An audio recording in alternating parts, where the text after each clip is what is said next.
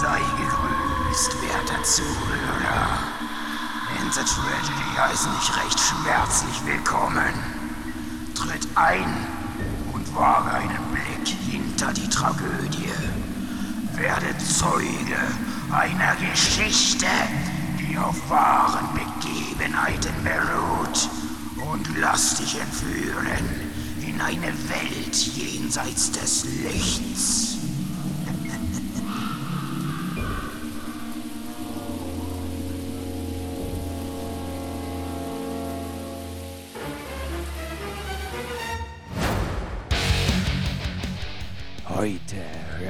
Zweiten Teil des Interviews mit Hauch. Es gibt heiße Enter-News und wir reden über den Film Gremlins.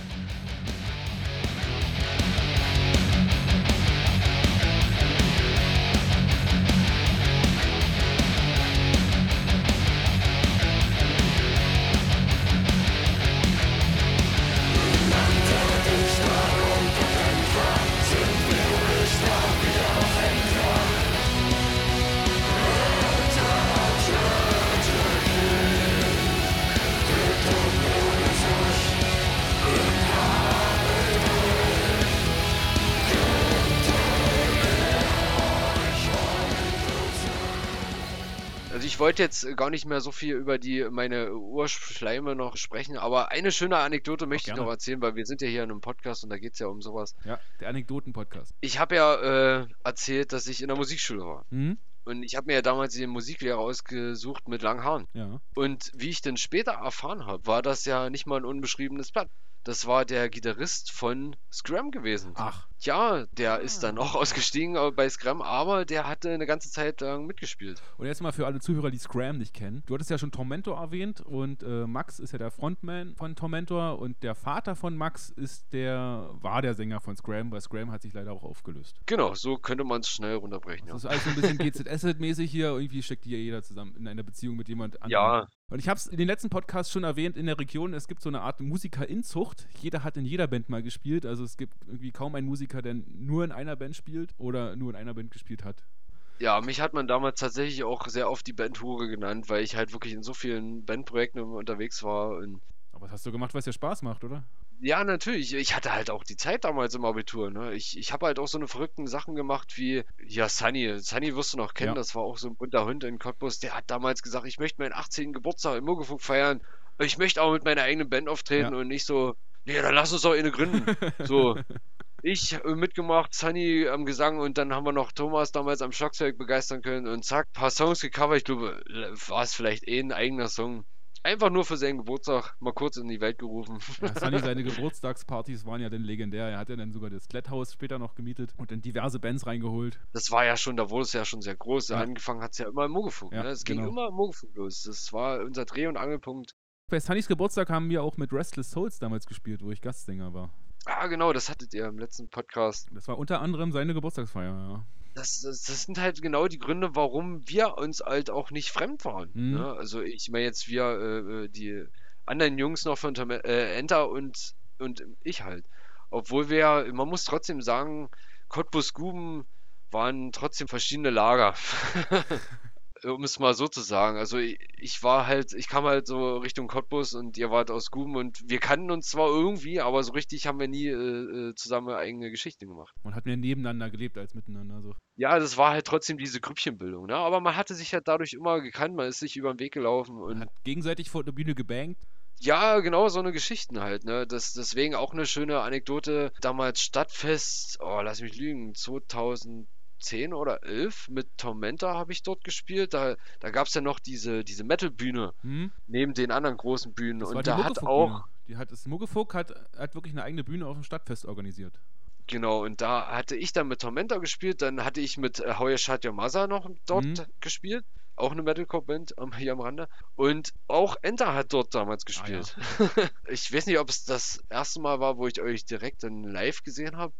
Weil das, die eigentliche äh, Anekdote, wo, wo wir dann auch äh, direkt miteinander äh, gequatscht hatten, war ja damals im La Casa gewesen. Mhm. Genau. Das kann ich kurz erzählen im La Casa, auch so ein kleiner Club in Cottbus. Da haben wir halt äh, live gespielt und im Publikum war einer, der hat sich, hat sich My Escape, also da stand der Kevin im Publikum, ich kannte ihn ja schon vom Sehen her und seinen Namen und schrie My Escape. Und dann dachte ich so, Mensch, der Gitarrist von Tormentor, der will ein Lied von uns hören, das finde ich ja geil. Ja, in der Tat, also das war mein Lieblingslied äh, lange Zeit gewesen. Also auch als ich dann in die Band kam. Ja, warum es nicht mehr ist, können wir nachher nochmal bereden oder wir lassen es mal sehen. Ja, ist ja egal, aber auf jeden Fall, äh, so ging es halt los. Ich stand halt selber vor eurer Bühne damals und wollte den Song hören, weil der mir äh, damals so im Kopf geblieben ist.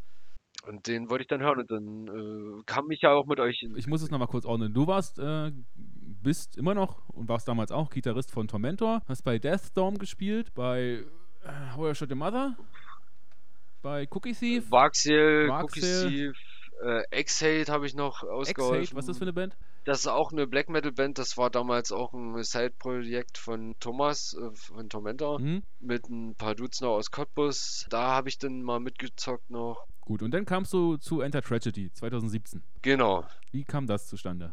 Man muss ja dazu sagen, äh, wie ich, ich habe es ja schon erzählt, dass vieles ging dann den Bach runter und zu dem Zeitpunkt, als ich bei Enter eingestiegen bin, gab es nur noch Tormentor. Okay. Ja, das muss man dazu wissen, weil ich, ich wollte ja anfangs äh, nie bei euch einsteigen. Ich hatte ja nie den Gedanken gefasst, weil ich äh, immer dachte, äh, ihr habt ja alle Musiker, was, Mhm. was, was will ich denn da jetzt noch? Es kam aber so zu dem Tag, man muss dazu sagen, ach so, über Antje hatten wir jetzt gar nicht so viel geredet, aber ich kannte ja Antje durch die Barxe, Mhm. so, und ich hatte mit Antje auch eine gute Freundschaft. Wir haben immer, Also Antje, unsere Keyboarderin. genau, äh, Ex-Keyboarder Genau, unsere Ex-Keyboarderin, ja. und ja, wir haben halt privat viel unternommen zusammen, äh, waren halt gut befreundet. Und es kam halt zu dem Tag, sie, sie war bei mir zu Hause, wir haben halt äh, auf dem Balkon ein Bierchen getrunken und ich so zu ihr, oh, ich möchte unbedingt wieder eine neue Band, also in einer neuen Band spielen. Aber diesmal nicht als Gitarrist, sondern äh, ich will Bass spielen.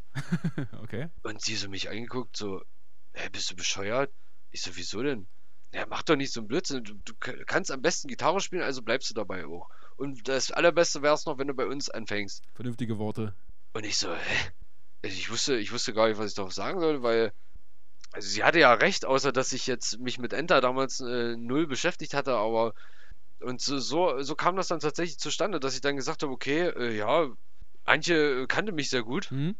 Sie wird ja keinen Mist erzählen. Also da habe ich der ganzen Geschichte einfach mal eine Chance gegeben. Ja. Ja, und so kam ich dann einfach auch mal äh, zu einer Probe mit und dann haben wir einfach mal gezockt zusammen. Und so kam das dann so langsam ins Rollen. Und ich muss sagen, aus meiner Sicht hat es sehr gut funktioniert. Ja, erstaunlicherweise, weil ich habe mir das nie denken können, weil ich habe ja vorhin schon gesagt, diese Grüppchenbildung, diese verschiedenen Lager aus Kuben, Cottbus, ne, ich habe nie gedacht, dass ich da mal irgendwie so richtig äh, direkten Anschluss finden kann oder so. War halt irgendwie immer komisch. Ja, aus diesen Grüppchenbildungen, da wächst man noch raus. Ja, und äh, da konnte halt eine Lanze gebrochen werden und Tommy hat ja dann auch gesagt, wir unter Musiker, wir kannten uns halt einfach und es hat ja auch niemand was gegen mich, das war ja auch das Wichtige, dass er jetzt keiner gesagt hat, äh, glaube ich zumindest, äh, nee, den Wichser wollen wir nicht haben. Ich war ja immer dagegen, noch einen Rothaarigen in die Band zu holen, aber okay. Ich wollte der Einzige bleiben, ne? Genau. Bei dir kann ich ja eine Frage stellen, die kann ich bei allen anderen In- Interviews nicht stellen, also Interviews mit den Bandmitgliedern. Wie fandest denn du die Band, bevor du Mitglied wurdest? Weil du, also Enter Tragedy hat sich 2011 gegründet und du bist ja erst 2017 eingestiegen. Das heißt, es gibt sechs Jahre, in der du die Band von außen als Außenstehender bewerten kannst. Was bei uns kann es ja keiner machen. Ich bin 2012 dazugekommen, Tommy ist Gründungsmitglied, Mike, den, den ich als nächstes interviewen werde, ist auch Gründungsmitglied. Dich kann ich da fragen. Das ist natürlich eine äh, spannende Frage, weil jeder, der auch jetzt Enter kennt, äh, weiß, dass Enter schon immer irgendwie polarisiert hat oder wollte und irgendwie aus der Reihe tanzen wollte und auffallen wollte irgendwie. Mhm. Ich glaube, das kann man so sagen. Ja, natürlich. Dementsprechend fällt man natürlich auch auf, aber halt auch nicht immer nur positiv. Das muss ich auch sagen. Wie gesagt, ich kann jetzt nur für mich sprechen. Ja, dich habe ich auch gefragt. Ich habe die Band, natürlich habe ich sie länger beobachtet, auch gerade weil ich halt mit Antje gut befreundet war und ich wollte ja auch wissen, was macht die so Mhm. und bla bla bla. Ich, mir war das nie irgendwie so, wo ich dachte, okay, das ist jetzt das Genre, was ich nicht so bevorzuge, was jetzt Musik anhören angeht.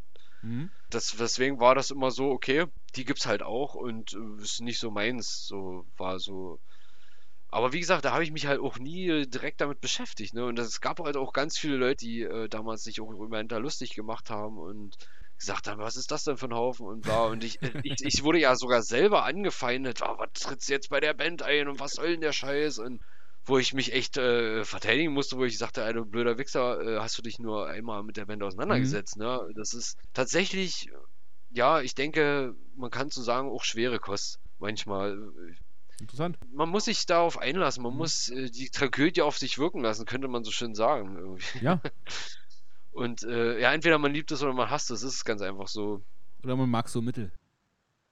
Nee, nee, glaube ich nicht. nee, gar nicht. Also das, äh, es gibt viele Bands, auf die das zutrifft, aber auf uns definitiv nicht. Schön, das ist interessant zu hören. Weil selber hat man immer die Brille auf, dass die Betriebsblindheit, sagt man auf Arbeit immer, wenn man Sachen nicht sieht, die andere von außen sehen. Ja. man hört die Songs so oft im Proberaum, weil man sie ständig übt und probt und macht und dann kann man sie halt nicht mehr von guten oder schlechten Songs unterscheiden, weil man hat sie, wenn man einen Song ganz oft hört, fängt er einem an zu gefallen. Da setzt dieser Gewinnungseffekt ein. Deswegen, Aber gleichzeitig nervt er dann noch. Ja, da kann ich auch nerven, natürlich. Aber das oft hören, das hatte ich damals, eine kleine Anekdote von mir. Ich war beim, oh Gott, das war vielleicht achte, neunte Klasse, nee, nee, achte oder siebte Klasse, war ich beim Kumpel zum Geburtstag und damals war äh, Boomfunk MC, kam Freestyler raus. Kennst du das? Ah, Freestyler. Ja, klar. Oh, Wir sind 90er Kinder, na klar. Genau. Und dann, ich habe dieses Lied gehasst. Ich habe es ja immer nur so gehört, Ach, so bei Viva weitergesappt, hat mir nicht gefallen. Und dann hat halt, war ich bei dem Geburtstag von dem Kumpel und der hatte die Maxi-CD geschenkt gekriegt davon, oder die Single-CD. Ja, heute sagt man Single, damals war es eine Maxi-CD. Ja. Und dann wurde das Lied angemacht und dann Dauerschleife und dann habe ich das den ganzen Abend hören müssen und danach hat es mir gefallen. Interessant. ja. Hätte ich nicht gedacht. Bei mir war das immer so, wenn ich solche Situationen hatte, dann habe ich es noch erst recht gehasst. Ne, gerade weil auch andere das dann gut fanden. ja, vielleicht dieses Rebellische oder so, aber vielleicht war es auch ein gutes Lied und man musste sich halt erstmal darauf einlassen. Und wenn man das halt 20 Mal hören muss, dann lässt man sich gezwungenermaßen drauf ein. Deswegen denke ich mir immer, wenn ich ein Lied zu oft höre, kann ich es nicht mehr unbefangen bewerten. Ja gut, aber das ist ja äh, nur eine Sache, die in der Band eine Rolle spielt, aber trotzdem, äh, man spielt ja nicht nur immer einen und denselben Song. Nein, also ich hoffe, nicht. dass ihr, äh, klar gibt es wahrscheinlich Songs, die, den ihr schon vor meiner Dasein Mannschaft äh, gespielt hat. Aber im Endeffekt habe ich Aber jeden Song so oft gehört, dass er mir einfach gefällt. Also, wenn er mir vielleicht zufällig vorher nicht gefallen hat, bestimmt, er hat mir immer gefallen, Tommy hat es ja gemacht meistens, dann habe ich ihn ja allein schon durchs Einsingen, dann habe ich ihn ja tausendmal gesungen, durch, durch die Aufnahme, durchs Live-Spiel ja, ja. und dadurch habe ich mich an den Song so dran gewöhnt, dass ich nicht mehr unbefangen sagen kann, der ist gut oder schlecht. Das ist äh, interessant, also sowas passiert mir meistens Deswegen habe ich dich jetzt gefragt, deswegen rührt die Frage, wie du Enter Tragedy 2017, bevor du Mitglied wurdest, fandest. Ja, äh, wie gesagt, es war äh, gemischte Gefühle auf jeden Fall. Und als ich mich dann halt beschäftigt habe mit der ganzen Geschichte, habe ich es halt dann äh, lieben gelernt tatsächlich. So mhm. könnte man es nennen. Trotzdem war äh, bei mir äh, auch der Gedanke dort, irgendwie könnte ich mir da noch äh, gewisse andere Sachen vorstellen, was musikalisch angeht, mhm. so weißt du. Und das war dann auch gleichzeitig der Grund, warum ich auch Songs geschrieben habe für Enter. Und da ist jetzt die nächste Frage. Super Übergang. Muss ich gar nicht selber für einen Übergang sorgen. äh, was, welches war dein erster Song, den du im Entstehungsprozess beeinflusst hast? Oder bei dem du mitgewirkt hast oder den du vielleicht sogar selber komplett geschrieben hast? Den ersten, den ich wirklich beeinflusst habe, was man zwar auf den Aufnahmen nicht hört, war ja eigentlich My Escape. Mhm. Muss man ja einfach so sagen, weil mein Lieblingssong von Anfang an, bevor ich auch in der Band war, Allerdings handelt es sich bei dem Song ja nur darum, dass ich halt da am Ende mein Solo gespielt habe. Und mhm. wir haben gesagt, okay, wir spielen den Endpart einfach ein paar Takes länger und ich kann da mein Solo drauf zaubern und Fand ich immer gut. Dann bin Solos. ich zufrieden. Hat mir immer gefallen, muss ich ehrlich sagen. Das äh, würde ich eigentlich als erstes erwähnen, wenn es um diese Frage geht, was habe ich beeinflusst. Mhm. Aber das habe ich ja halt nicht nachhaltig beeinflussen können, weil es ja nie irgendwie zu einer direkten Aufnahme kam, was vielleicht auch nicht unbedingt schlecht ist. ja, aber der erste Song, den ich wirklich aktiv mit in der Entstehungsgeschichte und den ich ja sogar fast komplett, so wie er auch jetzt noch existiert, äh, geschrieben habe, war tatsächlich Drangsal. Mhm. Das war auch wirklich so ein Song, den äh, hatte ich damals mitgebracht äh, viele haben sich äh, den von euch einfach nur angehört und ja, okay, cool. Und ja, und dann, glaube ich, fast ein Jahr haben wir den nie wieder angefasst. Mhm. Dann kam es ja zu dem Punkt, äh, wir wollten ein Musikvideo drehen. Ja. Und dann, ja, scheiße, es muss ein Song her. Stimmt, ja. Und, und das ist schnell. Dazu, ja, eben. Dazu muss ich kurz, halt kurz, mal die Randbedingungen nochmal kurz erklären für alle Zuhörer. Unser Musikvideo zu Drangsal ist so entstanden, dass unsere Keyboarderin Anshi, sie hat ja Medien studiert, irgendwas mit Medien studiert. Medien. Punkt. Ja, irgendwas mit Medien hat sie studiert. Dafür war ihre Bachelorarbeit, ein Musikvideo zu machen. Und da hat sie natürlich Genau. die Band genommen, in der sie selber aktiv ist. Und dafür musste jetzt dieser Song her. Das war natürlich äh, sehr, sehr gut für mich, dass ich halt einfach äh, den Song parat hatte. Mhm. Aber ich dachte trotz alledem, weil damals ihr ja schon irgendwie nicht so richtig drauf angesprungen seid, ja, okay, der wird's bestimmt nicht. So, aber aus irgendeinem Grund meinte dann Tommy, ja, hier, äh, der Kevin, der hat doch hier mal einen Song geschrieben, was ist denn mit dem eigentlich? Und ich so, äh, ja, der ist fertig. Ja. Ja, äh, na, dann nehmen wir den. Äh, ja, gut. Und so ist das dann, äh, äh, man muss dazu sagen, dass trotzdem ja noch die, äh, das Thema des Videos ja im Raum stand und dazu ein passender Song kommen musste. Mhm. Also es war diesmal ja andersrum, dass man nicht den Song hatte und darauf ein Video gedreht hat. Es war die Videoidee da und dazu musste ein Song her. Und glücklicherweise konnte Tommy einen Song, Text draufschreiben, der auch ausgerechnet auf diese Ja. Passagen passte, den ich schon so, so geschrieben hatte. Ne, Da, da wurde ja wirklich im Endeffekt vom Ablauf fast gar nichts geändert. Das ist ja fast eins zu eins so übernommen worden. Ich glaube, der eine Breakdown zum Schluss, der war dann, wo noch gewisse Sachen geändert wurden, aber ansonsten ist der Song eigentlich von mir, ohne jetzt äh, mich zu sehr im Vordergrund spielen zu wollen. Kevin, sa- sagst du ehrlich, wie es ist? Musst dich jetzt, jetzt Ja. bescheiden tun oder so. Nee, das war auf jeden Fall der erste Song, den ich aktiv äh, in der Entstehungsgeschichte und äh, der sogar verfilmt wurde, dann mit beeinflussen konnte und somit auch ein wichtiges neues Werk für Enter ein schaffen konnte. sehr wichtiges. Also jeder, der jetzt hier zuhört, geht auf YouTube, gebt Enter Tragedy Drangsal ein und guckt euch mal das Video an. Es ist sehr, sehr gut geworden und den Text werden wir auch in einer zukünftigen Interpretation bestimmt auch mal behandeln. Ja, da gibt es natürlich viele schöne Sachen, die man da überzählen Ja. kann. Also, Dann habe ich mir meine Notizen, daran erinnere ich mich gerne, dass ähm, drei Bands an einem Abendkonzert, nenne ich es mal. Das Ja. war, ich glaube, du erinnerst dich auch. Wir haben im, ja, im Komet in Gruben gespielt und du warst Gitarrist von drei Bands an einem Tag. Erzähl mal ein bisschen.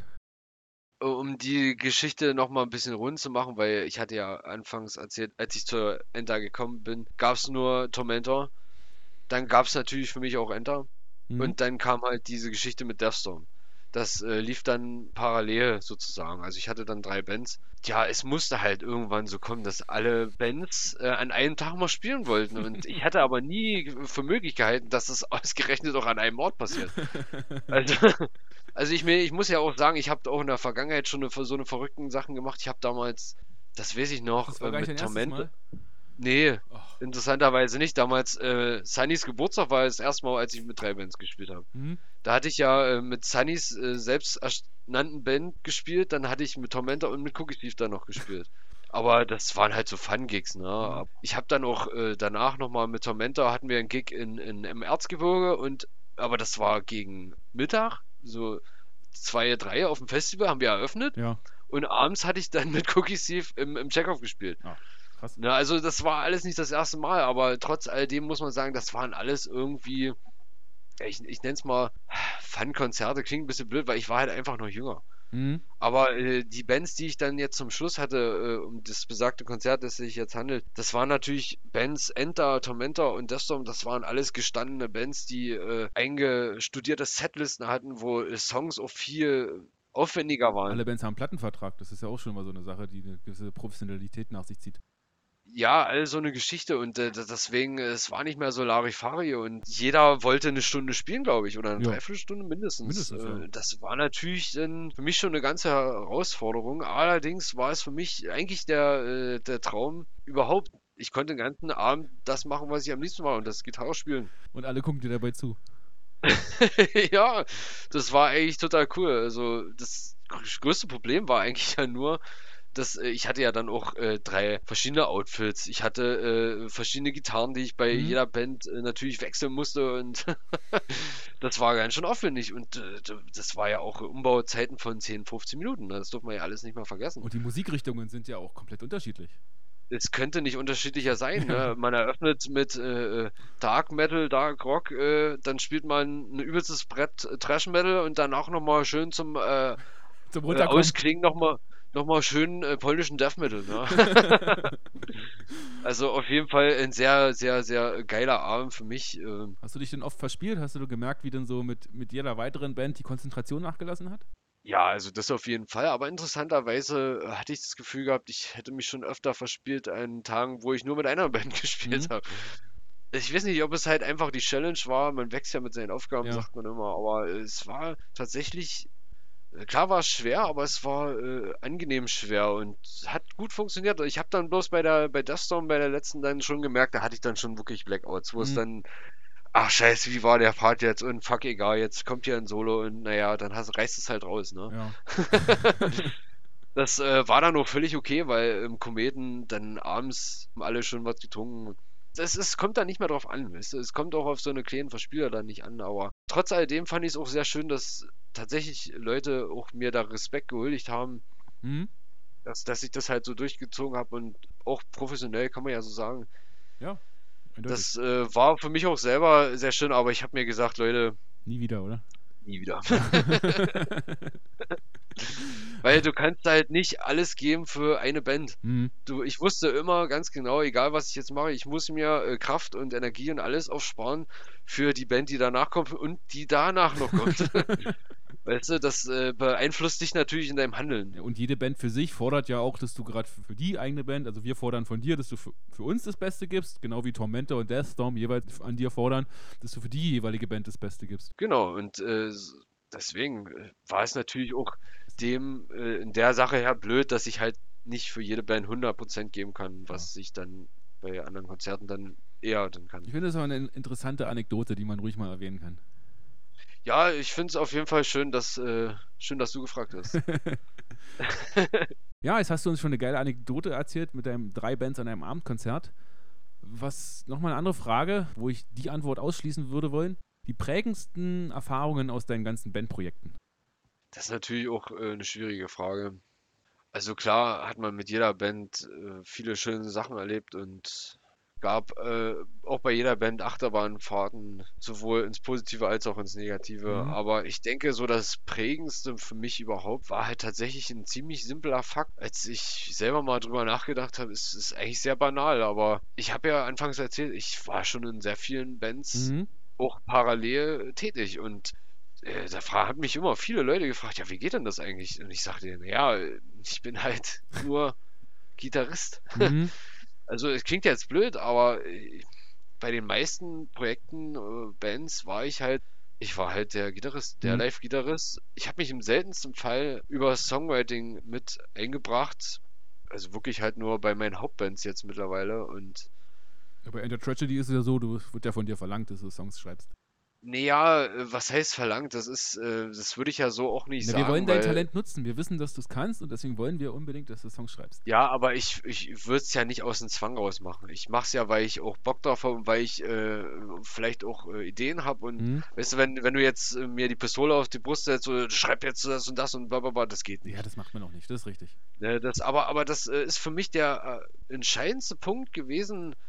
Für mich war damals Band und äh, Gitarre spielen und alles, das war für mich immer Fun. Also es, da hat nie wirklich ernsthafte Arbeit dahinter gesteckt.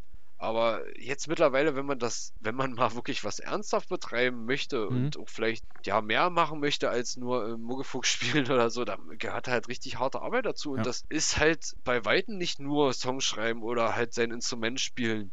Das sind halt so viele andere Sachen. Und das ist halt so für mich wirklich, was mich geprägt hat, äh, so die, gerade die letzten Jahre, wo ich halt gemerkt habe, ja, scheiße, es reicht einfach nicht nur Gitarre zu spielen, weil es kann jeder äh, zweite Wichser heutzutage Gitarre spielen. Ja, um es mal so hart zu sagen, Mhm. du bist heute nichts mehr Besonderes, wenn du Gitarre spielst. Ja. Das war für mich so das Ding, okay, also wenn ich irgendwie äh, noch attraktiv sein will für andere Bands auch oder für auch halt auch was schaffen möchte, dann muss ich halt auch mehr können als nur Gitarre spielen. Und klar, ich bin jetzt nicht, ich hätte auch sagen können, ich werde jetzt der weltbeste Gitarrespieler oder mit einer der besten. Mhm. Aber äh, ich dachte mir, nee, selbst davon gibt es viel zu viele. Nee, es braucht ein Multitalent, es braucht äh, äh, jemand, der vieles nebenbei macht. Äh, Ja.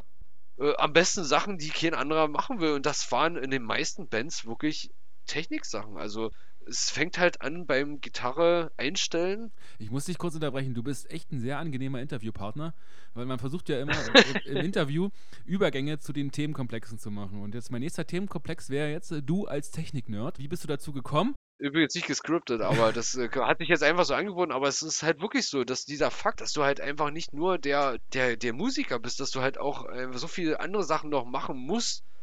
Äh, Mhm. damit du mit deiner Band irgendwas erreichen kannst, Ja. weil im besten Falle hat halt so, wie wir es halt bei Enter auch dann eingeführt haben, jeder seine Aufgabe Hm, und jeder erledigt diese auf und da kannst du halt wirklich viel schaffen, wenn du das alles alleine machst. ja, das geht nicht. Dann, also entweder dauert es dann halt Jahre oder es kommt halt nie zustande, weil der eine sich dann sagt, ja, äh, fuck off, ich habe keinen Bock hier immer alles allein zu machen. Mhm. Und die anderen greifen nur die Goodies ab. Und so war ich halt gewesen. Ich habe halt nur das Schöne abgegriffen, ne? Diese Konzerte live spielen, das war ja auch wichtig und damals ging das ja auch äh, wirklich sehr viel. Hm, Das ist halt wirklich eigentlich nur der geringste Teil von so einer Band, ne? Und das würde ich wirklich als den prägendsten, äh, interessant, ja. Krass. ja, Schön, dass du den Übergang gemacht hast. Danke dir. Genau. Jetzt bleiben wir gleich bei der Technik-Ecke. Du bist ja bei uns bei Enter Tragedy der Technik-Nerd, also was Soundtechnik betrifft. Du, wie du dazu gekommen bist, hast du ja gerade gesagt. Die Frage brauche ich nicht mehr stellen, aber erklär mal so ein bisschen, was sind deine Technikaufgaben bei Enter Tragedy? Ja, eigentlich kann man da schon so sagen, so das Mädchen für alles, was Sound angeht. Weil es gibt da ja so viele Sachen. Es, das fängt an beim Proberaum-Sound. Äh, wie proben wir, wie hören wir uns und wie spielen wir zusammen und endet dann vielleicht wirklich bei äh, Gitarre einstellen, ja, Backing-Tracks abmischen und so diese ganzen Geschichten und Kabel ziehen.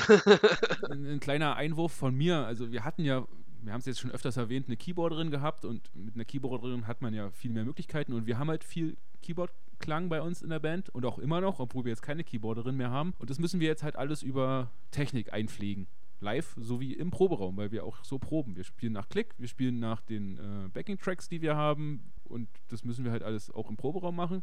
Und wie machen wir das? Kannst du ein kleines bisschen erklären? Vielleicht nicht zu viel, wir wollen ja nicht Ja, um Gottes Willen, ich will nicht äh, ganz so ins Detail gehen, aber es ist ja nicht nur, dass wir keine äh, Keyboarderin mehr haben oder keinen Keyboarder, sondern auch keinen Bass. Das heißt, Mhm. es muss halt auch irgendwo vom Band kommen. Es ist am Ende ein, ein MP3-Player oder äh, teurer ja, eigentlich ja. ein teurer, teurer MP3-Player, was nicht ganz stimmt, weil er spielt ja Wave-Dateien ab, aber um es einfach so im, im Otto-Normalverbraucher, äh, ja, es ist wirklich, ich muss sagen, so spiele ich halt auch zu Hause. Ne? Ich habe äh, meinen Rechner, ich kann Mhm. dort mit meinen Musikprojekten einstellen, das und das will ich hören und dann spiele ich da halt zu Gitarre. Und äh, genauso ist es auch für uns als Band, dass wir alle, die, die nicht da sind, was Keyboard und Bass angeht, kommt halt aus unserer PA raus Mhm.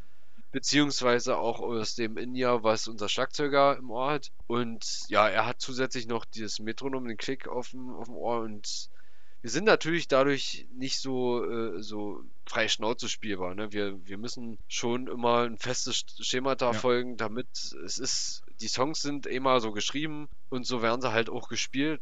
Da gibt es halt selten ein Ausbrechen. Ne? Wir haben zwar trotzdem gewisse Songs für live so angepasst, dass es halt den Anschein hat, Mhm. sag ich mal. Das ist, aber es ist halt alles geplant von vorne bis hinten. Ne? Und da mache ich halt äh, die Spuren dafür, ich sag mal so mixfertig. Mhm. So kann man das sagen. Ja. Das eigentliche Ziel dahinter war ja gewesen, auch als wir noch die Leute dazu hatten, die äh, das Instrument gespielt hatten, war ja unser Live-Sound zu verbessern. Und es ist einfach Fakt, eine so große Band mit zwei Gitarren, Schlagzeug, Gesang, Keyboard, alles das so zu mixen, es ist, ist echt nicht einfach. Also da will ich auch keinem Soundmann dazu sehr auf die Füße treten, wenn ich sage, ja, äh, du hast so einen Scheiß abgemischt, aber das ist nicht einfach. Und da hatte ich schon immer überlegt, ja, fuck, wie kann man denn da, wie kann man den Menschen helfen? Wie kann man da sagen, hier, äh, Mhm. so wollen wir klingen und du brauchst jetzt am Ende nur noch laut und leiser drehen. Ja. So, so war mein Gedanke und so wollte ich es eigentlich umsetzen. Das geht natürlich nicht ganz so, weil uns einfach auch das Geld fehlt. Mhm.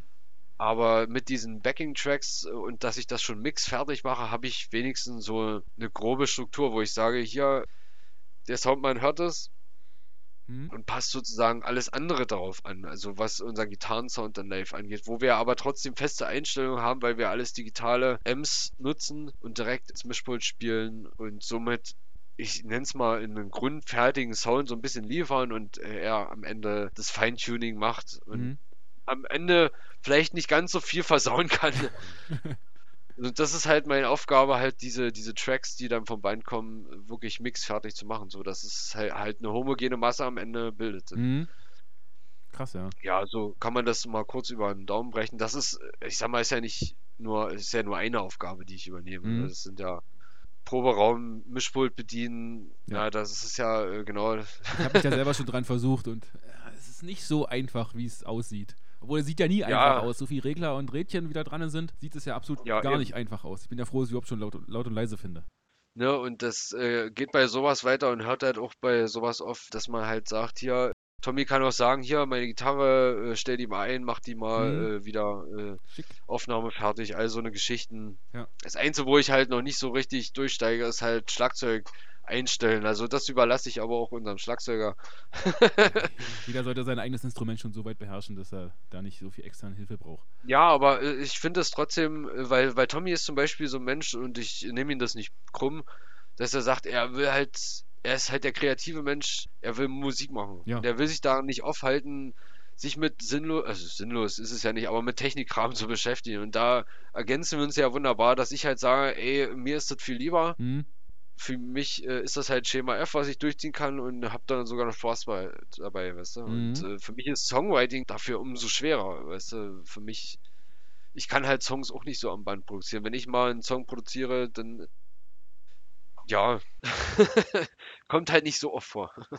Genau. Und da leicht, leicht eine passende Frage, die habe ich Tommy auch gestellt zum Schluss. Wie geht's weiter mit Enter? Schreibst du gerade Songs? Oder was machst du? Überlegst du dir gerade neue Technikmodelle, wie wir alle live noch besser klingen? Oder was machst du gerade? Der zweite Punkt, der ist ja allgegenwärtig. Das ist ja immer bei dem, was ich mache, versuche ich das ja immer Hm? mit irgendwelchen Sachen zu optimieren und zu verbessern. Es ist ja ein stetiges Wachsen. Ja. Nennen wir es mal so. Auf jeden Fall, für uns steht jetzt Songwriting, neue Sachen, äh, steht natürlich im Vordergrund.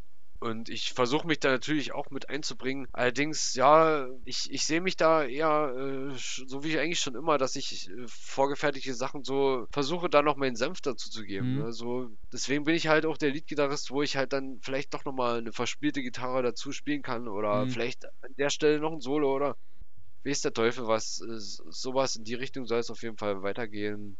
Und in der Vergangenheit waren deine war- Solos schon hörbar. Also mir haben sie immer gefallen. Ja, tatsächlich auch auf Canossa ist ein Solo dabei. Mhm. Ne? Das, äh, auch wenn äh, Eden vielleicht nicht allzu viele, obwohl doch, es haben doch viele Leute äh, den Song doch äh, aktiv mitbekommen. Also wahrscheinlich eher äh, wegen dem Text und nicht wegen der Gitarre, aber ist ja egal. Ne, das ist ja, äh, ich war ja trotzdem dabei und mein Solo ist zu hören und alles gut. Jetzt zum Abschluss nochmal zwei Fragen. Ähm, so ein bisschen in die Zukunft gedacht oder so in den Wunschtraum, wenn du wieder eine eigene Band gründen könntest oder die Zeit dafür hättest, mh, welche Musikrichtung würdest du gerne machen? Also ich habe ja äh, im Laufe meiner äh, Musikkarriere jetzt schon viel ausprobieren können. Es gibt da eigentlich so ein, zwei Aspekte. Also der eine ist halt, wobei habe ich den meisten Spaß und äh, was höre ich am liebsten, würde ich es aber gleichzeitig auch gerne als Band wiedergeben. Hm? Ja, und wenn wir bei dem ersten Punkt sind, dann ist es halt nach wie vor echt Metalcore. Also ich feiere das nach wie vor so krass. Die Gitarre auf Drop C und dann das schöne Metalcore-Riffing und da, da fallen mir auch äh, witzigerweise 10.000 Sachen dazu ein. Das sind vielleicht auch, äh, ist halt vieles davon auch altbacken und Mhm. vieles ist schon auch gespielt worden. Ne? Du kannst das Rad nicht neu erfinden, aber es macht mir einfach am meisten Spaß. Ne? Und gerade auch diese Breakdowns, da kannst du so schön zu abgehen. Also rein vom Spielerischen her ist es definitiv der Metalcore. Allerdings, wenn es ums Hören geht, da bin ich halt echt beim Black Metal. Also wenn ich wirklich eine eigene Band machen würde, wenn ich das könnte und das Know-how hätte und vor allem auch die Zeit, Ja. Wäre es tatsächlich echt äh, was, was tief abgründig Böses und Atmosphärisches. Aber leider, äh, ja, es ist ja, Zeit ist immer der größte Faktor, nicht? ja, es ist äh, ja auch, äh, auch das Know-how halt. Ne? Mhm. Das, ich meine, scheiße drauf sein und äh, seine Mucke zu transportieren in, äh, oder seine Gefühle in die Gitarre zu transportieren, das, das geht ja, wenn man nur scheiße genug drauf ist, aber dann auch wirklich äh, Kunst daraus zu machen, da gehört schon einiges mehr dazu. Und da bin ich halt leider echt nicht der Songwriter. Ich bin halt wirklich der, Tommy hat schon immer gesagt, ich bin halt der Gitarrist. Ne, der, ich, ich denke halt wie ein Gitarrist und nicht wie ein Songwriter. Mhm. Und das steht mir halt im Wege, wenn ich eine eigene Band gründen würde, wollen. Also bremst du dich schon würde. gedanklich vorher aus, bevor du. Ja, aber ähm, Schuster bleibt bei deinen Leisten, weißt du, es ist einfach, ähm,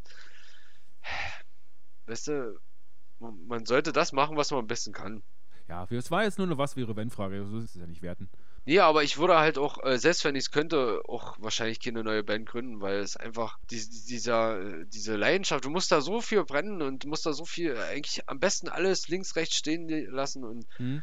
Dafür habe ich halt schon zu viel Leidenschaft in andere Sachen reingesteckt, ne? Wie es halt auch mit Tormentor und Enter ist und deswegen, ich möchte für die Zukunft eigentlich da meine Energie reinstecken, Hm. anstatt jetzt noch ein äh, neues Projekt zu gründen. Das war ja gar nicht meine Frage. Das war meine Frage, wenn du nochmal eine Band gründen würdest wollen. Ja, ich habe sie einfach erweitert. Nein, niemals. Gut, ich habe ja zwei Fragen angekündigt und das nochmal zu der Technikseite. Deine Wunschtechnik auf der Bühne, kannst du das irgendwie benennen? Da gibt's ja auch wieder eigentlich zwei Seiten, ne? Das, was eigentlich soundmäßig das Beste wäre und was für uns Musiker das Beste wäre. Also soundmäßig wäre es auf jeden Fall, es wäre halt super geil, wenn wir alle in ihr Monitoring hätten. Das wäre schon eine geile Geschichte, aber leider hängt da sehr viel Geld dran. Ja. Trotz alledem bezahlbarer geworden, aber es ist trotzdem noch eine gute Stange Geld, die da rein investieren muss. Aber wenn es um Wunschtechnik geht, da bin ich eigentlich nach wie vor eigentlich der Purist, der eigentlich einfach am liebsten, am liebsten mit seinem Fullstack auf der Bühne steht. Also Fullstack, zwei 4x12 Boxen übereinander mit einem schönen Röhrentopteil. Das ist nach wie vor immer noch das geilste Gefühl, aber es ist halt meist nicht praxisnah. Ist doch scheißegal, das ging jetzt um Wunsch. Das ging jetzt nicht um Realismus oder Ja, um Praxis. Um also auf jeden Fall, um professionell zu wirken, wäre es die äh, In-Ear-Monitoring-Geschichte, Mhm. die wahrscheinlich auch irgendwann kommen wird, wenn wir brauchen halt einfach nur das nötige Klingeld. Das ist das leidliche Thema. Aber da- darum soll es ja heute nicht gehen. Aber schön, danke. Bitte. Also ich wäre mit meinen Fragen am Ende. Dann danke ich dir. Ja, war mir ein inneres Blumepflücken, Boris, mit dir ein Gespräch führen zu dürfen. Und äh, am- äh, am besten wäre es ja natürlich, wenn sich andere da mit erfreuen können an diesen schönen Anekdoten. Auf jeden Fall finde ich es eine, eine schöne Geschichte, dass wir so unsere Geschichte so mit erzählen, ins Mhm. Internet rausschreien und jeder, der Bock hat, kann da mithören und Ja. mitfühlen. Der eine oder andere war sogar mit dabei. ja, auf jeden Fall soll es das erstmal von meiner Seite gewesen sein. Gut, dann vielen Dank. Und vielleicht sehen wir uns nochmal im Podcast oder hören uns wieder. Ja. Besser Stimmt, gesagt. stimmt. Das Schöne ist, ich sitze ja an der Quelle, ich kann dich ja immer wieder interviewen. Ja, interviewen. Das ist, möchte ich gern als letztes Wort im Raum stehen lassen. Interviewen. So, jetzt habt ihr den zweiten Teil des Interviews mit Hauch gehört. Und jetzt habe ich ihn nochmal zu Gast. Treue Zuhörer wissen, jetzt müsste eigentlich die Interpretation kommen, aber aus Gründen des Zeitmangels, wir werden es gleich nochmal kurz ausführen, warum, fällt es einfach mal aus und wir machen die neue Kategorie Enter News. Kevin, bist gespannt, was für neue News gibt? Ich bin total gespannt. Ah, Schieß los. Es gibt zwei große News, die die Band betreffen und ihr im Podcast hört die jetzt als allererstes. Also ihr habt jetzt den Informationsvorteil. Wir waren im Studio und haben drei neue Songs aufgenommen. Die werden auch bald veröffentlicht, soll eine kleine Mini-EP werden, natürlich bei Spotify und sogar eine physische Version. Also seid gespannt. Und jetzt hört ihr einen Ausschnitt aus dem Song Tod bevor wir sterben in der Demo-Version.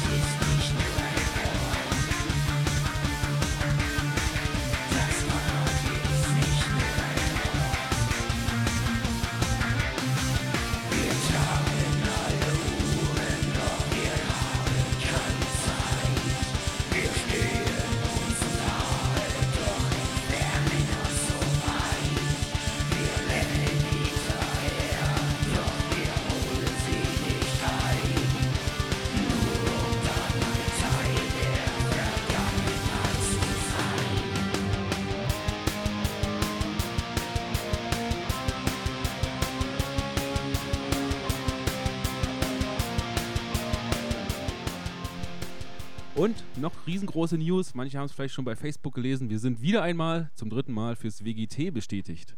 Wir würden Diesmal wirklich. Diesmal wirklich, genau. Wir würden Pfingstmontag spielen. Letztes Mal war es im Felsenkeller. Wir wissen nicht, welche Location es diesmal wird. Vielleicht kommt es nochmal ganz woanders hin. Wir werden sehen, ob es überhaupt stattfindet. Wir hoffen das Beste. Genau, also haltet euch den Montag frei und seid in Leipzig dabei, wenn es Wenn stattfindet. es stattfindet, werden wir da sein und Genau. dann geht's los. So, das waren schon die Enter-News. Kurze Kategorie, neue Kategorie. Deswegen würde ich gleich äh, in das Thema Entertainment reingehen. Und für Entertainment, Kevin, eins muss ich dir mal fragen: Hast du Alkohol bei dir? Na, aber selbstverständlich. Was hast du denn Feines? Ich habe ein Fürst Karl Kellerbier hier. Uh, hört sich ja lecker an. Ich war leider Das- zu faul, in den Keller zu gehen und habe mir deswegen einen Weiß, meinen Weißwein genommen, der noch rumstand. Das ist ein Pfälzer Grauburgunder. Hm. Mein Bier ist noch aus meinem Bier-Adventskalender übrig. Ach, du hattest einen Adventskalender? Lecker. Ja, sehr. Auf jeden Fall, das ist immer eine coole Sache, um neue Biersorten zu entdecken. Mhm. Schön. Na dann, Prost. Ja, Prost.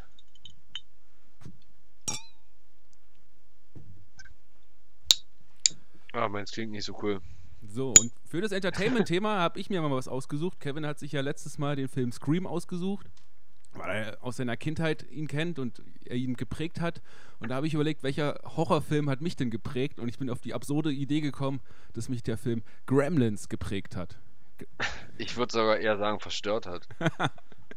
Ist jetzt nicht ein klassischer Horrorfilm, ja eine Horrorkomödie, aber das Wort Horror ist mit drin, also werden wir heute einfach mal behandeln. Ich habe es mir einfach mal ausgesucht.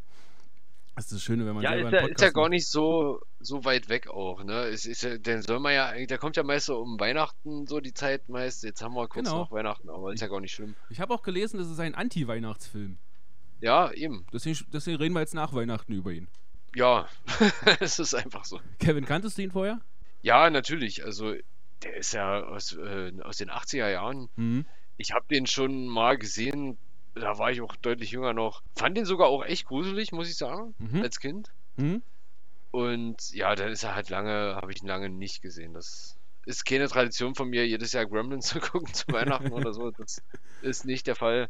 Aber ich habe ihn dann schon mal gesehen.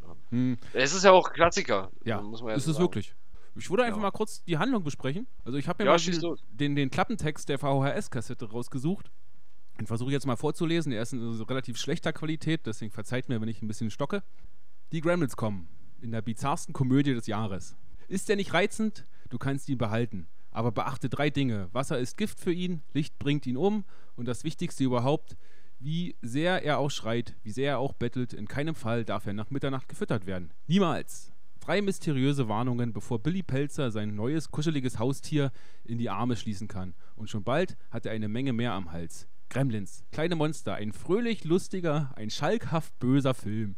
Wie eine Jekyll und Hyde Story zum Tränenlachen aus schreckgeweiteten Augen. Eine Komödie mit manch rascher Wendung, die endet wie ein ausgeflippter, ausgelassener Weiztanz. Weiztanz. Was immer auch ein Weiztanz ist, aber das steht hier. Siehst du das gerade von der Originalkassette ab, oder was? Ja, ich glaube, ich habe so ein Bild von der Originalkassette. So, Aber, genau. äh, Weiztanz. Weißt du, was ein Weiztanz ist? Nee, Ich auch nicht. tatsächlich, klär mich auf. Ich weiß Ach es selber du auch nicht. Ich müsste es googeln. Ja, ist der Film, Für die, die zuhören, die können jetzt gerne googeln. genau, ist der Film fröhlich lustig? Ein schalkhaft böser Film?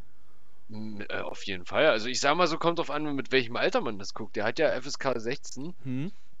und ich möchte sagen, selbst als, naja, gut, kommt drauf an, heute ist man nicht mehr so. Äh, damals mit 16 fand ich ihn gruselig. Da fand ich ihn nicht so witzig, muss ich sagen.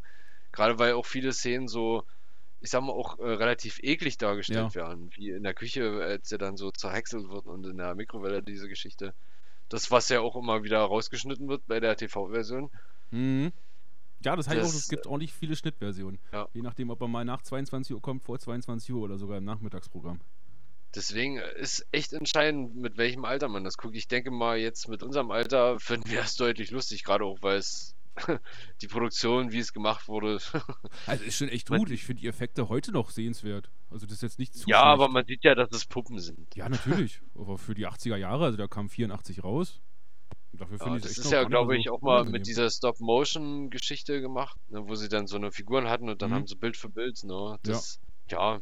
Ja, es ist, ist halt Kult. heute wäre es CGI, aber damals. Ich habe noch mal eine eigene kleine Zusammenfassung geschrieben, weil mir die auf dem Klappentext nicht so gefallen hat. Deswegen würde ich die Okay. einfach nochmal vorlesen.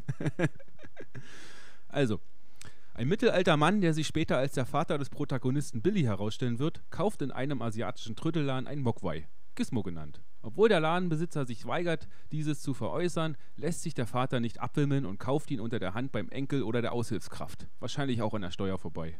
Zu Hause angekommen, verschenkt er diesen an seinen halbstarken Sohn und übergibt ihn ihm der Obhut im Vertrauen der vollständigen Verlässlichkeit. Nur die drei essentiellen Haltungsregeln kann der Vater noch vermitteln. Kein helles Licht, kein Wasser, kein Füttern ab 24 Uhr.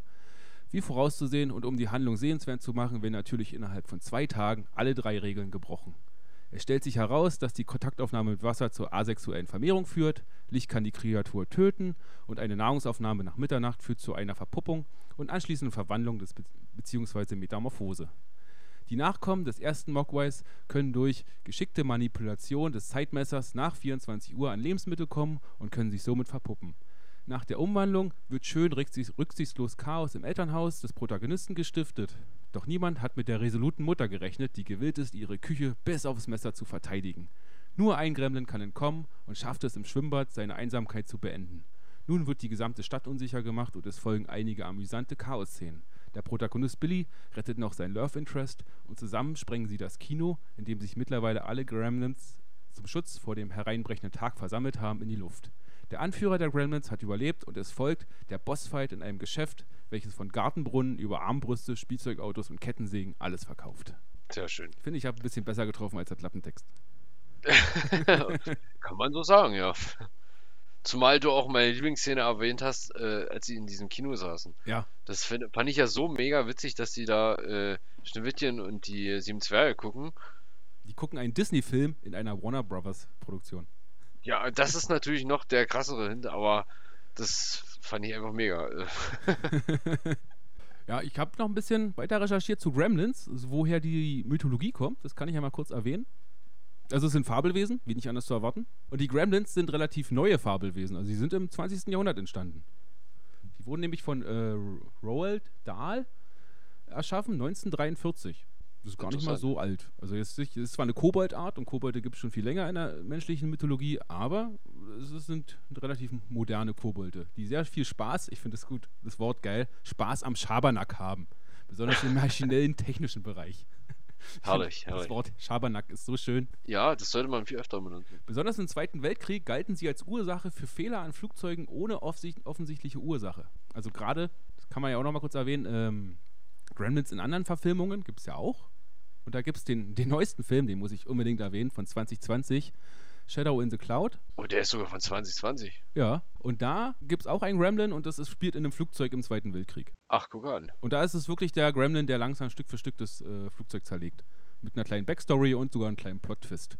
An sich kein groß erwähnenswerter Film, aber der Soundtrack zu dem Film ist einfach nur der Hammer. Ja, gut, aber wir wollen ja bei den Gremlins bleiben. Ja, ich weiß, du musst diesen Film eine einfach Filmempfehlung, aber genau. was, was mich ja noch äh, so verwirrt hatte, es gibt ja diesen Begriff Gremlin und Mogwai. Mhm. Und Mogwai ist ja, äh, es kommt aus dem Kantonesischen Ach. und bedeutet äh, Teufel und, oder teuflisch. Ne? Und das ist ja was aus der chinesischen Mythologie. Mhm. Aber warum dann Gremlins? Warum bleiben die nicht bei Mogwai? Wahrscheinlich ist es in der amerikanischen Art, sich alles selber zu eigen zu machen. Ja, aber der, der, der Film heißt ja, heißt ja im amerikanischen nicht auch Gremlins? Ja, ja, der heißt Gremlins, ja. Ja, bei Gremlins es geht ja um die Gremlins, die 43 von dem erschaffen wurden. Ein bisschen abgeändert. Und Chaos. Ja, aber die, die nennen das doch auch im Film Mogwai, oder? Ja, das ist die Vorform. Das ist die Art Evolution. Weil ist es ja so, wie die Amerikaner halt sind, die müssen immer ihren eigenen Touch reinbringen, wie zum Beispiel dieser Film, äh, diese Rack-Verfilmung, Quarantäne oder wie das Ding hieß. Quarantäne? Kennst du den? Mm, ja, ja, ja. Da haben sie den gut, wunderbaren, super tollen Film Rack genommen und schlecht nachgedreht. Mit neuen Schauspielern, Story und anders genannt. Das ist vielleicht dieses typische amerikanische, dass man, man kann halt nichts einfach mal so nehmen, wie es ist, sondern man muss immer seinen eigenen, seine eigene Art mit reinbringen. Ne, ich denke, das hat aber auch damit zu tun, dass, äh, weil es gibt ja diese, diese nette Form, bevor das sich verwandelt, das genau. Vieh, und dann gibt es ja diese böse Form. Und ich glaube, da gibt es für beide einen Namen. Also naja, der Mogwai ist der Unverwandelte, der Gizmo. Ja. Der Pelzige. Genau, Gizmo. Und sobald genau. er sich verwandelt hat, ist es ein Gremlin. Ach so. So, so muss man sehen, ja. Genau. Aber ich würde eher sagen, das ist Gizmo ist die Mutation, weil Gizmo ist der einzige Nette, der sich nicht verwandeln will, oder, und alle anderen sind sich ihrer selbst bewusst und wissen, dass sie sich verwandeln können und, und manipulieren sich das herbei. Aber hat sich denn Gizmo verwandelt? Nee. Er hat ja bewusst nichts ja. gegessen. Das war ja die Szene, als Deswegen, die, ja. die Nachkommen von Gizmo, die aus seinem Rücken da entsprungen sind, nach der ersten geilen ja, Wasserszene, haben, sich, haben sie doch den Wecker manipuliert, dass er vor zwölf stehen bleibt und dann haben sie noch nach zwölf Uhr das Fressen gekriegt. Da muss ich auch mal die Regel nach zwölf nichts essen. Wann endet die? Können sie um zwei wieder was essen? Um drei, wenn die Sonne aufgeht? Ah, Sonne ist ja auch so ein Ding. Das ist äh, dann wieder das nächste, was sie nicht abkönnen. Na, helles Licht generell. Also helles Licht, ja. Schwierig. Also das hat der Autor offen gelassen. Muss ich ja mal äh, kritisieren. Ja, genau. Wann können sie wieder was essen? Hätte ja Ja, gleich sagen können, wenn es dunkel wird, kann man, da dürfen sie nichts essen. Genau. Dann würden sie wahrscheinlich in Norwegen verhungern im Winter. Deswegen wurde er nicht dort gedreht. ja, stimmt, wahrscheinlich. Und was ist mit dem kein Wasser? Klar, wenn sie Wasser berühren, das sehen wir ja ganz effektiv. Aber was ist, sie, sie rennen doch durch Schnee. Schmilzt denn der Schnee durch, durch ihre Körperwärme? Taut der denn nicht? Sind sie äh, wechselwarme Tiere? Haben sie einen kalten Körper und können sich trotzdem bewegen? Was ist mit der Luftfeuchte? Was ist mit Flüssigkeit, die Wasseranteil hat? Die verschütten ja Alkohol auf sich in der Bar. Ja gut, man darf natürlich nicht vergessen, dass man bei dem Film auch nicht allzu viel äh, nachdenken soll. Ich meine schon ein bisschen, aber ich glaube, so tief ins Detail wie du gerade ist einem Gizmo nicht. Äh, Okay. das sind ja trotzdem einfache Tiere. Sind sie so Tiere. einfach? Das habe ich mir auch überlegt. Weil die sind sich ja ihrer selbst bewusst. Die können ja sogar die menschliche Sprache verstehen und imitieren. Sie verstehen Ja, alles. ja. Im zweiten Teil, das möchte ich jetzt ein kleines bisschen vorwegnehmen, können sie ja teilweise sogar lesen. Spoiler, oh nein. Sollte man, ist es denn eine, eine, eine Lebensform, die erhaltungswert ist? Sollte man sie ausrotten? Wäre es Genozid? War das jetzt die Sprengung des, des Kinos? War das jetzt ein Genozid? Eigentlich schon, ja, wenn man es ernst sieht, dann ja. Wenn wir jetzt gerade noch in der Kritik an der Gesellschaft sind. Das ist ja auch so ein bisschen, was wir Horrorfilmen gerne abgewinnen wollen, dass sie die Gesellschaft ein bisschen kritisieren. Und dieser Film ist da schon ein bisschen krass, finde ich. Da möchte ich gleich den letzten Satz des, des, des ähm, Trödellands-Besitzers mal äh, aufgreifen. Der sagt nämlich, nachdem er Gizmo wieder mitnimmt, eure Gesellschaft hat mit Mogwai das gemacht, was sie mit allen Gaben der Natur gemacht hat. Sehr schön. Schöner Satz. Das ist, das ist aber trotzdem, äh, würde man halt nicht denken bei dem Film, dass es ja eigentlich so ein bisschen lustig und trotzdem ein bisschen Horror ist, aber trotz der ganzen Verpackung auch ein ernster Mhm. Hintergedanke dahin steckt, dass man halt wirklich damit auch Gesellschaftskritik üben möchte oder zu dermaligen Zeit, das ist schon, und gerade es ging ja auch um Kons Konsumkritik Ja. und das in den 80er Jahren, das, das kann man sich ja, also ich meine, gut, ich bin noch nicht so alt, aber kann man sich jetzt nicht so reinversetzen, weil ich meine, heute ist ja schlimm, aber das ist ja äh, in den 80er Jahren auch so schlimm gewesen sein muss oder so. Das finde ich halt, da ist der Film bei mir gestiegen, als ich dann diesen ja. Gesellschaftskritik erkannt habe. Mhm. Ich finde es auch Das krass. muss man ja dann doch ja. mal sagen. Aber äh, ist halt auch Steven Spielberg, der da mit reinspielt, Ja, das glaube ich? Produzent, ne? Ja. Aber nicht alleine, glaube ich. Ja, Ich habe da auch noch einen anderen Namen gelesen. ja, da war mehr, der hat das Drehbuch irgendwie gekriegt. Äh, Joe Dante, was du schon mal gesagt hast, Ist der der hat äh, Regisseur. Regie gemacht. Ja. Genau. Der Produzent und Regisseur sind ja was Unterschiedliches. Ja, aber äh, trotzdem Mhm. äh, wird ja Spielberg als Produzent genannt, glaube ich, oder? Naja, als Produzent, genau. Ja. Nicht als Regisseur. Okay, gut. Dann lassen wir es so stehen. ist ein Unterschied. ist ein Unterschied. Ich kann jetzt nicht fachlich sagen, was der Unterschied ist, aber es gibt immer, das ist ein Unterschied. Interessant. Welche Kritik ich da noch gesehen habe, ist Haustierhaltung. Also erstens, der Haustier. Vater kauft dieses Tier, obwohl ja der Ladenbesitzer, dieser alte Asiate, sagt, nein, nicht verkaufen. Um nichts in der Welt will er ihn verkaufen. Trotzdem will er ihn unbedingt kaufen. Er sagt ja richtig, der Vater, er will ihn unbedingt kaufen. Das ist Ja. so, so typisch menschlich. So, was, was man nicht haben kann, will man dann umso mehr. Und dann Gerade wenn es Geld kostet. ja. und dann seinem Sohn zu geben, der vielleicht mit Haustieren umgehen kann, er hat ja einen Hund, aber trotzdem ein unbekanntes Tier. Man weiß nicht, wie die Haltungsmethoden sind. Ist es denn, soll es allein gehalten werden? Soll es in einer Gruppe gehalten werden? Wie groß muss das Gehege sein? Was frisst das Tier eigentlich? Nichts Ja, wissen gut, sie. er hat ja die, er hat ja die Hauptregeln hat er ja ja, mitbekommen. die Hauptregeln, ja, aber ist es ein Fleischfresser? Ist es ein Pflanzenfresser? Das ist erstmal nicht so wichtig.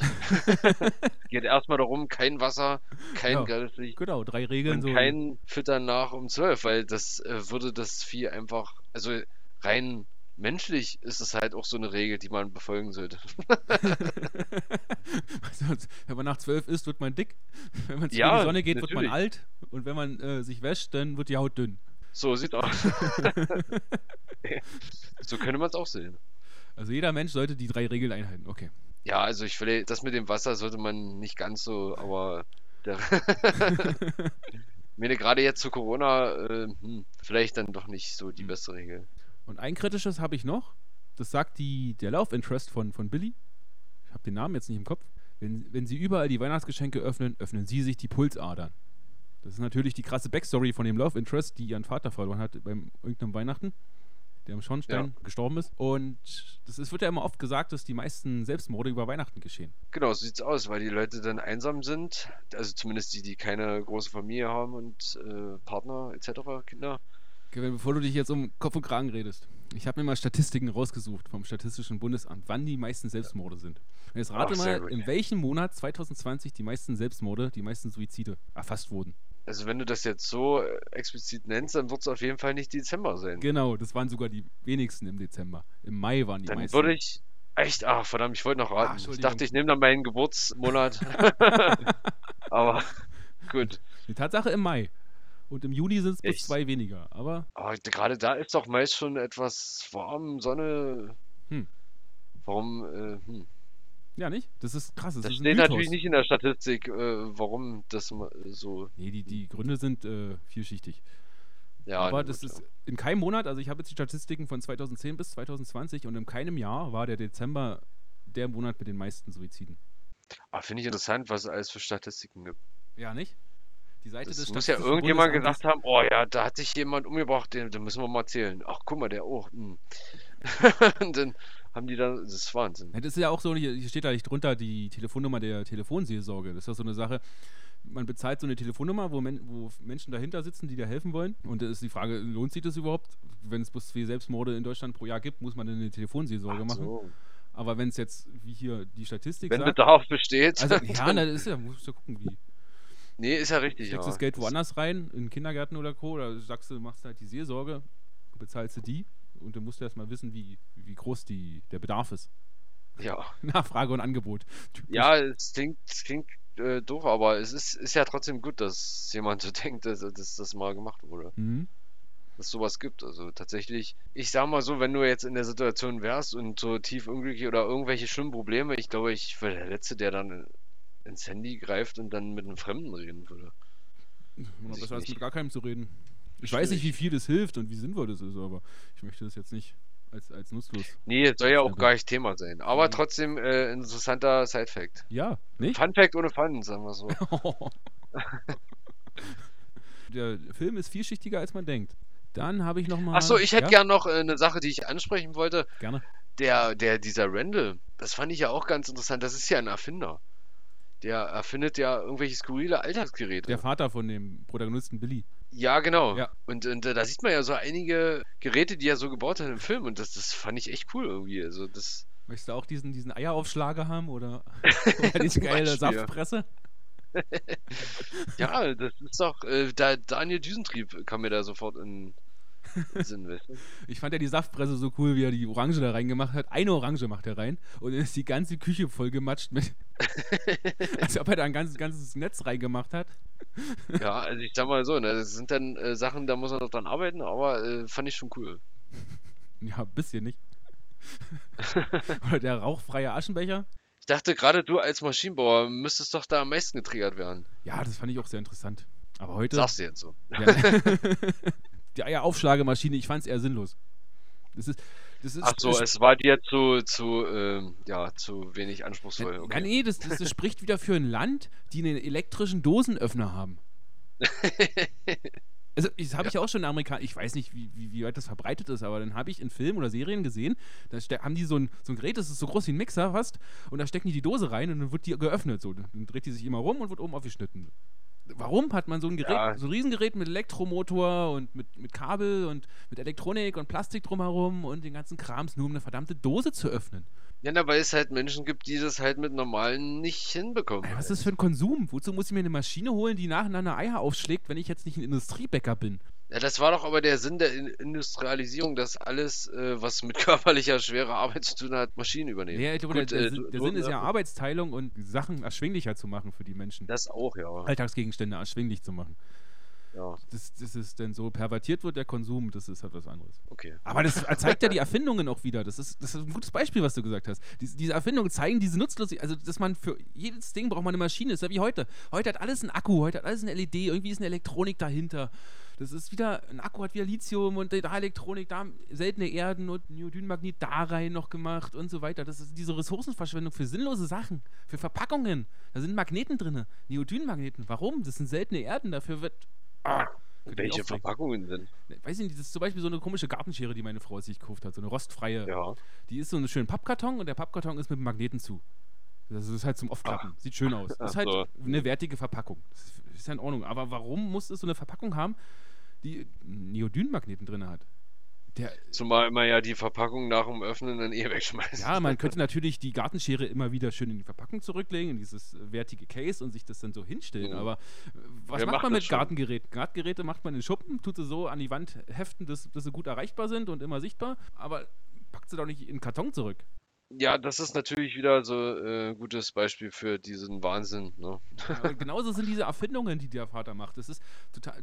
Man braucht dafür nicht noch ein extra technisches zusätzliches Gerät zum Eier aufschlagen. Komm, bitte. Nee, aber der hatte wahrscheinlich den Hintergedanken, damit äh, recht zu werden. Mit irgendeinem Patent so. Ja, natürlich will er äh, damit reich werden. Das ist ja die krasse Sache, als er diesen Gizmo weitergibt und merkt, dass er sich durch Wasser vermehren kann, will er ihn ja gleich verkaufen. Jeder Haushalt soll Ja. so ein, so, ein- so ein Mogwai haben.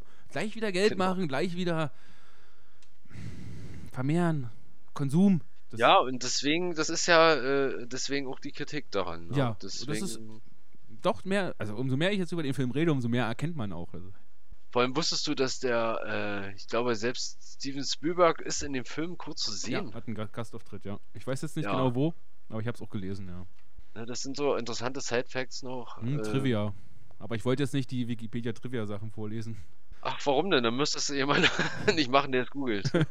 Na, wir können. Es gibt eine schottische Band, Mogwai, die von dem Namen in inspiriert wurde. Ist doch toll. Hast du da mal reingehört? Nee, gar nicht. Wir müssen ja gar nicht so äh, lange um den heißen Brei herumgehen. Es ist auf jeden Fall ein Kultfilm, ja, hat viele äh, äh, tiefsinnige Sachen, aber es lohnt sich auch mal äh, ein paar Minuten länger drüber nachzudenken, was man da gerade sieht. Ist wirklich sehenswert. ich kann ihn heute noch weiterempfehlen. Ich habe es dann mit meiner Frau geguckt. Die kannte den auch schon, aber fand den auch wieder gut. Und ich werde jetzt die nächsten Tage auch den zweiten Teil nochmal gucken. Ist tatsächlich zeitlos und ich, äh, ich Hm. weiß nicht, ich möchte eigentlich den zweiten und dritten Teil nicht sehen, weil ich dachte, ach, dann wird das bestimmt so ein Abklatsch. Es gibt keinen dritten. ich mir, gibt nur einen zweiten? Es gibt nur einen zweiten. Der dritte ist schon seit Jahren. Also ich habe jetzt, glaube ich, fast jedes Jahr seit dr- 2013 und schon länger habe ich immer wieder Gerüchte gehört, dass ein dritter in Produktion ist, in Planung, wird gedreht und so weiter. Ach so. Aber bis jetzt ist es alles immer nur Gerüchte. Das. Also jedes Jahr kommt es einmal kurz auf, es wird einen dritten geben, es wird eine Neuverfilmung geben, etc. Aber es gibt aktuell noch keinen dritten. Ach so. Ja gut, ist, ist ja vielleicht auch ganz gut so. Dazu kann ich aber noch mal kurz Gremlins in anderen Filmen. Da habe ich zum Beispiel in der Serie Simpsons, kennst du bestimmt auch die Film, die, die, Folge Nee, mit Gremlins? nicht. Die, Hallo- die Halloween-Folge, Season 5, Episode 5.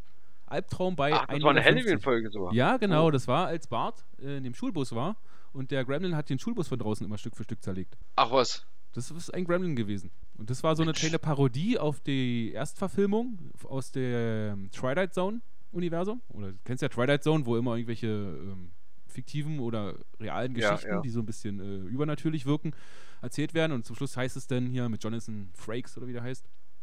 Äh, Oh ja. ist es wahr oder nicht wahr? Und da war auch eine Folge mit ähm, äh, Nightmare at 20.000 Feet. Und da war genau das, was bei Simpsons war, bloß in einem Flugzeug. Da hat halt ein Passagier immer rausgeguckt und hat diesen Gremlin an dem äh, Flugzeug rumwerkeln sehen. Und er wurde halt immer für verrückt gehalten, weil wenn andere geguckt haben, haben sie ihn nicht gesehen. Mensch, super. Ja. Also das, das wusste ich zum Beispiel nicht. Ja, und das hat Simpsons halt mit dieser mit, damit verarscht. Dann gibt es noch Geil, den cool. Film Gremlin von 2017, der ein Horrorfilm ist, aber da ist der Gremlin an sich, hat nicht mehr viel mit dem heutigen Gremlin oder mit den dreien, äh, mit den 84er Gremlin zu tun. Sieht komplett anders aus. Hm. Shadow in the Cloud habe ich ja schon erwähnt und dem Film, äh, dem Animationsfilm Hotel Transylvanien 3. Da finde ich noch eine sehr amüsante Szene. Da, ähm, da machen die Monster ja Urlaub und da fliegen sie mit Gremlin Air oder mit äh, einer Fluglinie, die von Gremlins betrieben wird. Gremlin, ja. ich finde so, find die Szene echt gut, weil die fliegen mit einem Flugzeug los und die Gremlins sind die Piloten und die Stewards und dann zerlegen die währenddessen das Flugzeug während des Flugs. Geil. Ich finde die Szene echt ja. lustig. Habe ich nicht gesehen. Ist nicht schlimm, ist nicht schlimm. Okay, Gibt jetzt sogar einen vierten gut. Teil, habe ich gesehen. Ach Gott, Mensch. Hm. Bei Bugs Bunny gibt es äh, aus dem Jahr 43 sogar noch eine. Der, der erste Gremlin im Fernsehen oder im. Was? Selbst bei Bugs Bunny? Es ist mir noch nie so aufgefallen, aber gut, das sind so, so Sachen. Da sehen sie rel relativ niedlich aus. Die haben so eine Fliegerbrille auf und äh, muss mal, muss mal googeln, wie die aussehen. Also ich, ich kenne die. Als ich den gesehen habe, habe ich, ach stimmt, habe ich den wiedererkannt. Ich habe irgendwie mal eine Bugs Bunny Folge damit gesehen. Ich weiß nicht, ob die später nochmal aufgetaucht haben bei den Looney Tunes. Aber jetzt kommen wir doch mal zur wichtigsten Frage. Hattest du auch ein Gizmo? Ja, meine Eltern hatten einen. Ach Wirklich. was, echt? Wirklich, meine Eltern hatten so ein Kuscheltier zu Hause. Cool. Aber ich kannte erst den Film und das Kuscheltier kam später. Ich weiß nicht, wo meine Eltern das, Eltern das her hatten und ich, als kleines Kind wollte ich es natürlich haben, aber meine Mutter hat gesagt, nein, der bleibt da auf der Couch sitzen. Hat der Wert gehabt oder was? Oder war der teuer? Keine Ahnung, ich weiß es nicht. Ich durfte den halt nicht äh, mit dem, als Kind mit dem nicht spielen. Ey, ich durfte tatsächlich gar keinen haben, weil meine Eltern das zu gruselig fanden. Echt, das Kuscheltier, den, den Mogwai noch? Ja, naja, das steckt ja der Film dahinter, ne? Ach so. Und Natürlich jedes Mal, äh, nee, das ist eklig und äh. Das ist natürlich eine geile Strategie, damals schon, das sieht man heute ja ganz oft, dass man im Film schon Figuren hat, die man später gut vermarkten kann. Ja, Das heißt, Tamagotchis. ja, zum Beispiel. gerade jetzt die neuesten Filme, der neueste, der mir einfällt, ist jetzt Ghostbusters, der neue. Dieser Marshmallow-Mann, den gibt es jetzt in klein und das ist total süß und knuffig. Den kannst du doch super vermarkten. Da können die Merchandise mit drucken und jeder kauft, will so einen Marshmallow-Mann, so einen kleinen süßen Kuschel-Marshmallow wahrscheinlich irgendwann haben. Die Frage ist ja, warum will man denn so einen Quatsch? Ich meine, dass Leute sowas vermarkten, ist ja eh eine Sache, aber warum kaufen es dann auch Leute? Weißt du? Ja, warum kaufst du denn Band-T-Shirts? Ja, okay, da, das würde ich nicht gleichsetzen, weil ich meine, mit Band-T-Shirts kann man ja auch immer noch eine Band äh, supporten. Willst du nicht einen Film su supporten? Ja, jein, ja, also schon, aber in dem Sinne, wenn ich zum Beispiel zu Hause bei mir ein Gizmo stehen habe, sieht das ja, sieht das ja maximal nur jemand, wenn er mich besucht. Also es ist äh, ineffektive Werbung sozusagen. Weißt du, so ein T-Shirt trage ich in der Weltgeschichte rum. Äh, jeder, der mich äh, sieht damit, äh, der denkt so, äh, hallo, äh, das und so. Ach so, aha. Also trägst, du? du, trägst du T-Shirts für andere, nicht für dich.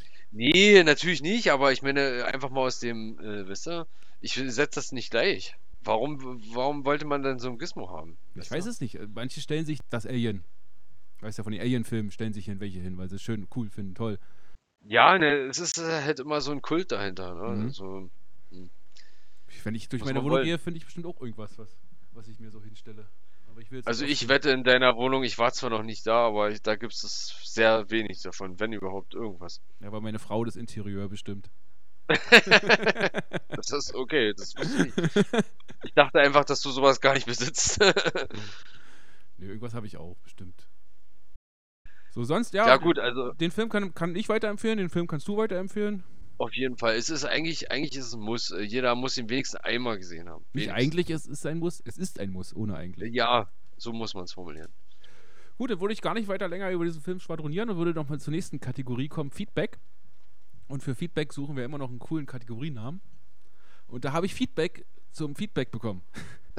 nee, ich habe. Feedback zum Feedback bekommen, dass wir noch einen Feedback-Kategorienamen brauchen. Genau. Genau, und da hat mir die liebe Und wurde Tina, da auch ein Vorschlag gegeben. die liebe Tina hat mir geschrieben, Hallo Boris, habe heute die Podcast-Folge mit Kevin angehört und musste feststellen, dass du noch kein Wortspiel für das Feedback hast. Daher hier meine offiziellen Vorschläge. Kommentatare? Nee, Komment Ja, so, so. Kommentatare? äh, State Enterments? Erkenntnisse? Rezensionen? Endergebnis? Enterwicklungstipps. Echt geile Ideen dabei. Also Tina, danke nochmal, jetzt offiziell. Also ich würde auf jeden Fall gern mal wissen, was unsere äh, Zuschauer oder Zuhörer dazu sagen. Äh, wir können ja gerne mal so auf Insta so ein kleines Quiz machen und dann könnt ihr ja selber abstimmen. Ja, das ist eine gute Idee. Das würde ich cool finden. Also Ja. ich denke, da ist auf jeden Fall für jeden was dabei und eins davon müssen wir nehmen. Ja, eins davon müssen wir nehmen. Oder ihr habt natürlich noch eigene Vorschläge, die ihr könnt ihr ja direkt runterschreiben unter dem Post.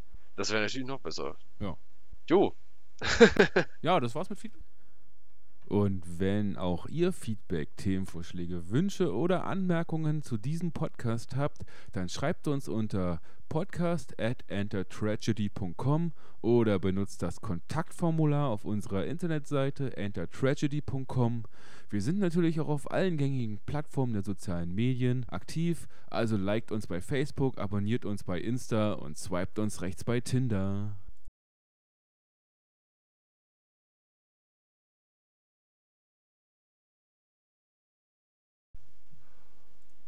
Hast du noch was zu sagen? mein Bier ist alle. Dann würde ich mal einen kleinen Ausblick. In der nächsten Folge ha- habe ich Two-Face zu Gast. Zum Interview. Tü, tü, tü. Klingst ja nicht so begeistert. Nee, ich wollte jetzt bloß solche Soundeffekte einfügen, weißt du, Kann ich ja nachträglich noch dass, machen. dass der Post Boris dann weiß, oh, jetzt Soundeffekt einfügen. Mach noch mal ein ordentliches dort. Das kann ich ja reinschneiden dann.